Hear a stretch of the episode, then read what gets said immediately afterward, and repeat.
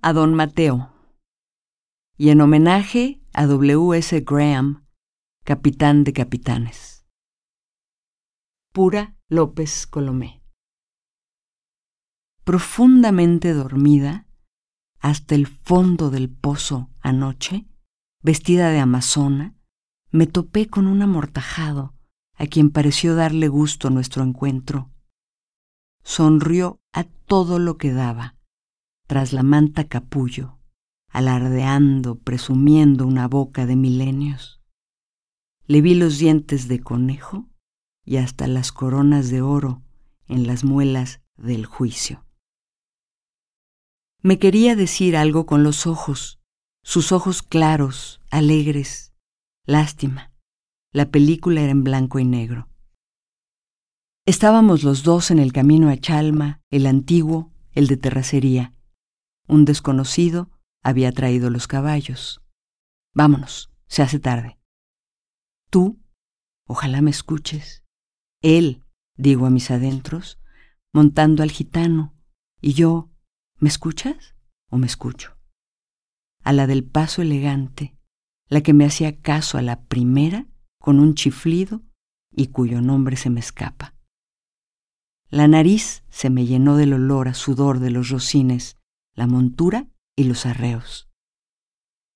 Nos resguardaba un techo vegetal de orilla a orilla que algunos llaman canopea, sombra espesa y aplastante de un glaucoma natural.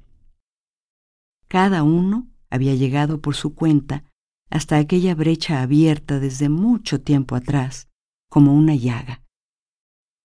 Me reconoció al instante, no me cupo duda alguna.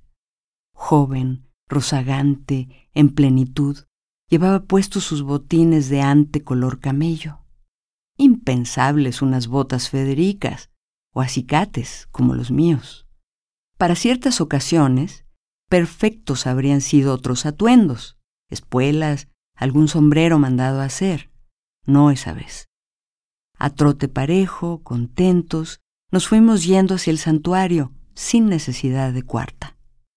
¿Quién gobierna? ¿Ella o tú? Me repitió y me repitió a lo largo del trayecto, cuando la yegua se paró de manos por una salamandra y yo grité, cuando se amarró sin motivo aparente y pedí ayuda, cuando me amenazó equinamente, agitando la crin iracunda. ¿Quién?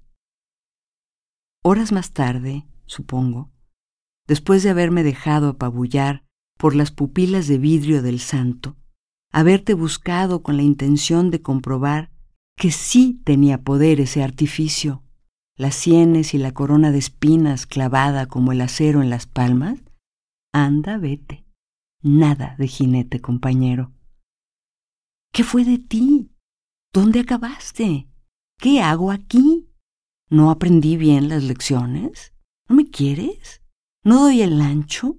¿No me parezco a nadie, a nadie que tú admires? Tierra, trágame.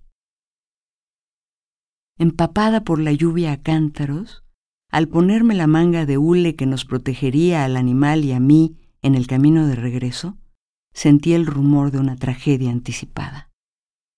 Tenía que soltar la rienda, dejarte ir, pero aquí estoy, dormido y despierto, amortajado, y alerta.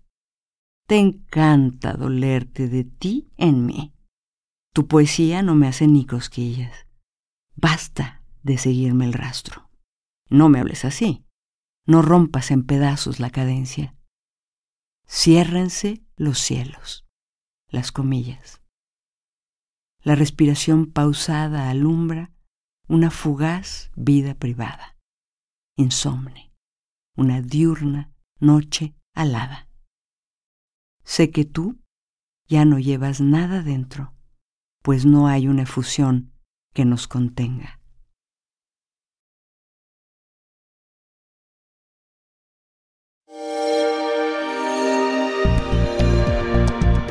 Descarga Cultura. Punto UNAM.